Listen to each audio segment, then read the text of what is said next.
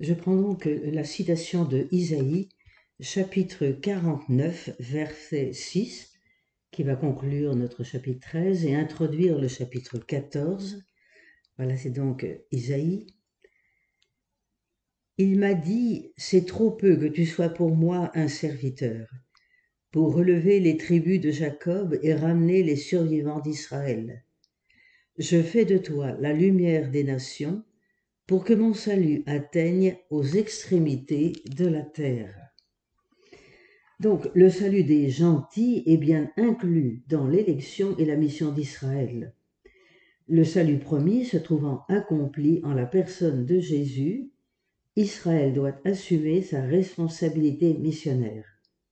Et Paul devient le pionnier ensemble avec les Israélites qui ont mis leur foi en Jésus.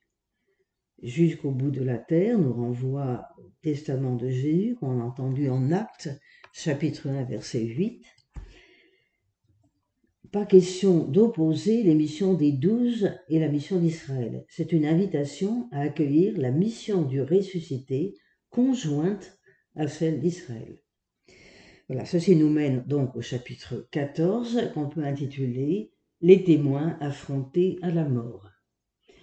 Si nous regardons les versets 1 à 22, on peut relever cinq épisodes qui ont pour cadre les villes de Lycaonie, un premier discours des versets 8 à 13 qui raconte la guérison d'un boiteux, un second discours, versets 19 et 20, qui nous fait assister à l'arrivée des Juifs et d'Antioche et d'Iconium. Au début et à la fin, Paul et Barnabas en voyage apostolique et au centre, une annonce du Dieu vivant au verset 15. Verset 1. À Iconium, il se passa la même chose. Paul et Barnabas se rendirent à la synagogue des Juifs et parlèrent d'une telle sorte que des Juifs et des Grecs, en grand nombre, devinrent croyants. Mais ceux des Juifs qui ne s'étaient pas laissés convaincre suscitèrent dans l'esprit des païens la malveillance à l'égard des frères. Paul et Barnabas n'en prolongèrent pas moins leur séjour un certain temps. Leur assurance se fondait sur le Seigneur, qui rendait témoignage à la parole de sa grâce en leur donnant d'opérer de leurs mains des signes et des prodiges. Donc Iconium, qui est aujourd'hui Konya, se trouve à 125 km au sud-est d'Antioche de Pisidie. Nous entendons, verset 2, qu'à la rébellion contre les envoyés va répondre l'assurance, la parésia de Paul et de Barnabé. Cette assurance qui est donnée par la grâce du Seigneur. Au verset 3, nous comprenons que la parole de la grâce a débordé les frontières d'Israël et c'est une multitude de Juifs et de Grecs qui se mettent à croire. Pourtant, le verset 4 nous donne bien entendre qu'une déchirure se produit au milieu de la population. Déchirure annoncée par Luc dans son évangile au chapitre 2, versets 34 et 35. La parole du Seigneur touche et fait la lumière au cœur des hommes, prononçant, provoquant ou bien l'adhésion, bien le rejet. Du verset 8 à 13, notre chapitre 14, nous avons l'épisode du boiteux. Verset 8, il se trouvait à l'Istre un homme qui ne pouvait pas se tenir sur ses pieds, et dont infirme de naissance, il n'avait jamais marché. Un jour qu'il écoutait Paul parler, celui-ci fixa son regard sur lui, et voyant qu'il avait la foi pour être sauvé, il dit d'une voix forte, Lève-toi droit sur tes pieds. L'homme bondit, il marchait. À la vue de ce que Paul venait de faire, des voix s'élevèrent de la foule, disant en lycaonien Les dieux se sont rendus semblables à des hommes et sont descendus vers nous. Ils appelaient Barnabas Zeus et Paul Hermès, parce que c'était lui le porte-parole. Le prêtre de Zeus hors les murs fit amener taureaux, couronnes aux portes de la ville. D'accord avec avec la foule, il voulait offrir un sacrifice. À cette nouvelle, les apôtres Barnabas et Paul déchirèrent leurs manteaux, se précipitèrent vers la foule en criant Que faites-vous là? Nous aussi, nous sommes des hommes au même titre que vous. Donc, si revenons au verset 8, nous entendons parler de ce boiteux, un boiteux dans la Bible, c'est celui qui ne peut plus marcher dans les commandements de Dieu. Comme Jésus, Pierre fixe les yeux sur lui. Verset 9, nous entendons que pour être sauvé, il faut la foi et non pas la magie. Dresse-toi, relève-toi, parole qui suscite, qui ressuscite. En même temps, nous entendons bien au verset 11, 12 et 13 que les païens qui divinisent tout font une mauvaise lecture de l'événement. Leur attitude exprime un réflexe superstitieux. Le verset 4 nous donne le signe juif de réprobation devant ce qui est entendu comme un blasphème, et le verset 15 va nous donner la clé de compréhension. La bonne nouvelle que nous vous annonçons, c'est d'abandonner ces sottises pour vous tourner vers le Dieu vivant qui a créé le ciel, la terre, la mer et tout ce qui s'y trouve. C'est un langage d'abord adapté à des non-juifs, puis se font suite des rudiments de la bonne nouvelle, se détourner des choses vaines, c'est-à-dire de l'idolâtrie, pour se tourner vers le Dieu vivant, c'est-à-dire le découvrir comme le Dieu créateur.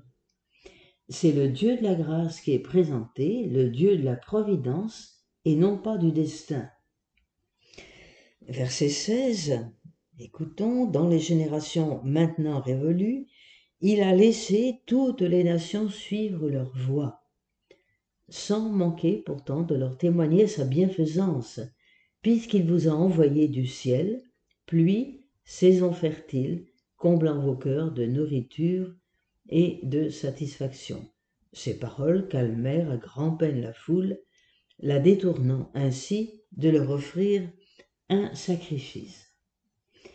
Donc le verset 16 nous donne à entendre, voilà, on donne, il a laissé à toutes les nations suivre leur voie, qu'on ne demande pas aux païens l'observance des 613 prescriptions de la Torah d'Israël.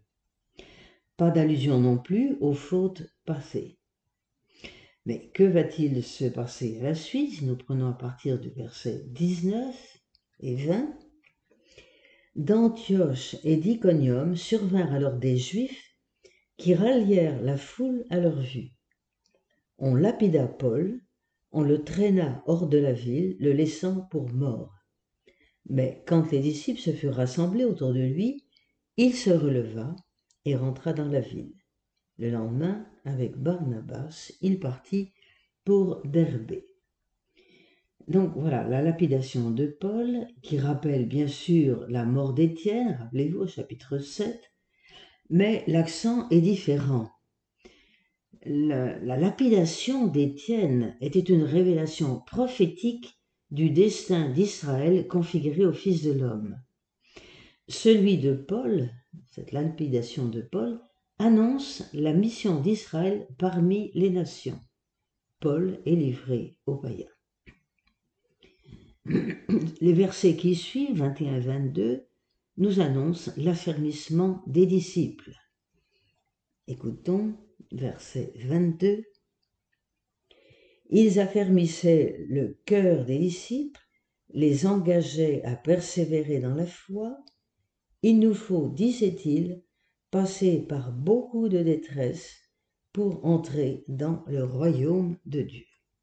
Donc Paul l'affirme sans détour, c'est par de nombreuses tribulations qu'on entre dans le royaume. Paul lui-même a appris que l'œuvre de la grâce ne se réalise qu'à travers de multiples épreuves. Ceci nous mène au passage du chapitre 14, verset 23, jusqu'au chapitre 15, verset 35, qui peut s'intituler La reconnaissance de la grâce. On peut déceler trois étapes.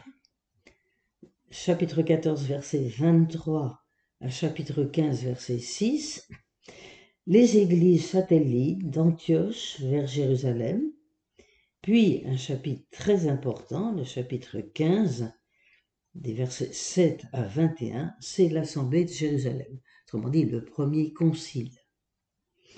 Puis, toujours chapitre 15, versets 22 à 35, le retour des envoyés à Jérusalem. Écoutons d'abord le retour à Antioche, les versets 23 et 28 du chapitre 14. On nous parle des anciens, voilà, sur le modèle, des communautés synagogales. Au verset 26, un rappel important. Aux nations aussi, Dieu donna la conversion vers la vie. Ici, les fils d'Israël sont en minorité dans les régions païennes, où les missionnaires ont répandu la parole de la grâce. Verset 27.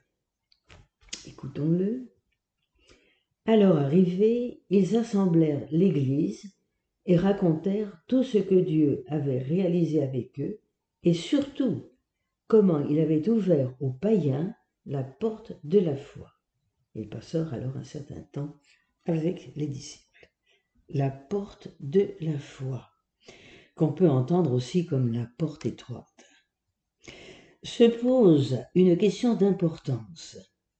Peut-on appartenir au peuple de Dieu, au peuple choisi, au peuple élu, sans observer les prescriptions données par Dieu à ce peuple? Ce que Dieu a fait pour ce peuple choisi dans le passé est indéniable. Mais y a-t-il effectivement une porte de la foi ouverte aux païens? Ce parallèle esquissé entre le chemin d'Israël et celui des fils des nations fait ressortir une grave question. Certes, le juif a la foi, mais il croit en Dieu autrement que le fils des nations. Il adhère à ce qu'il est et à ce qui lui est demandé de faire. Et première, l'adhésion à chemin d'histoire. Et telle est sa porte de salut. Le rabbinisme parle de la porte de la repentance. Tandis que le Fils des Nations s'engage dans la force de l'Esprit qui le conduit à une relation d'intimité avec la personne de Jésus, Fils de Dieu c'est la porte de la foi. Évidemment, il ne s'agit pas de deux voies parallèles de salut, car la révélation est venue au monde historiquement par Israël, et le païen doit le reconnaître en adhérant au Christ. Mais leur accès au païen, leur accès à Jésus, prend des itinéraires différents. Passons au chapitre 15. Nous allons écouter les versets 1 à 6. Certaines gens descendirent alors de Judée qui voulaient endoctriner les frères. Si vous ne vous faites pas circoncire selon la règle de Moïse, disait-il, vous ne pouvez pas être sauvés. Un conflit en résulta, et des discussions assez graves opposèrent Paul et Barnabas à ces gens. On décida que Paul, Barnabas et quelques autres montraient à Jérusalem trouver les apôtres et les anciens à propos de ce différend. L'église d'Antioche, pourvue à leur voyage, passant par la Phénicie et la Samarie, ils y racontaient la conversion des nations païennes et procuraient ainsi une grande joie à tous les frères. À leur arrivée à Jérusalem, ils furent accueillis par l'Église les apôtres, les anciens, et les mirent au courant de tout ce que Dieu avait réalisé avec eux. Des fidèles issus du pharisaïsme intervinrent alors pour soutenir qu'il fallait circoncire les païens et leur prescrire d'observer la loi de Moïse. Les apôtres et les anciens se réunirent pour examiner cette affaire. Donc, renons verset 1, ne pas être circoncis, c'est une question grave, puisque la circoncision, c'est le signe de l'alliance dans la chair. C'est elle qui a rendu le patriarche parfait, Abraham. Elle est considérée comme tellement sainte que tout mâle incirconcis aura l'âme extirpée du sein du peuple. Il a violé mon alliance. Pouvons-nous lire dans Genèse chapitre 17, verset 14. Donc la circoncision constitue une voie ouverte vers le salut, absolument contraignante pour le Fils d'Israël. Je vous rappelle que circoncision, le mot veut dire, se dit en hébreu mila, qui veut dire également le mot, M-O-T. Donc c'est bien le mot, la parole qui est inscrite par ce geste de la circoncision dans le, dans le juif. Ce qui est donc en cause, c'est le lien entre la loi de Moïse et le salut.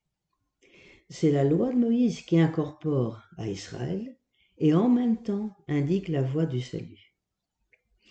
Donc il va bien falloir une conversion, un retournement. Verset 5, nous avons entendu, il faut. Il n'y a pas d'alternative à l'incorporation des païens convertis au peuple d'Israël. Il faut donc les soumettre à la loi de Moïse, avons-nous entendu. Or, la loi de Moïse comporte 613 prescriptions 248 positives, autant que de membres corporels, et 365 négatives, autant que de jours dans l'année. Ainsi, celui qui observe minutieusement peut se laisser visiter par Dieu dans toutes les parties de son corps et guidé par son Créateur qui chaque jour détermine son action pour lui permettre de se construire. Ainsi, le joug de la loi est libérateur. Donc, peut-on appartenir au peuple de Dieu sans observer les prescriptions données par Dieu? Fidélité de Dieu engagée dans l'alliance et la Torah. Nous verrons la prochaine fois la question grave posée par cette entrée dans le salut de Dieu à la suite du premier concile de Jérusalem.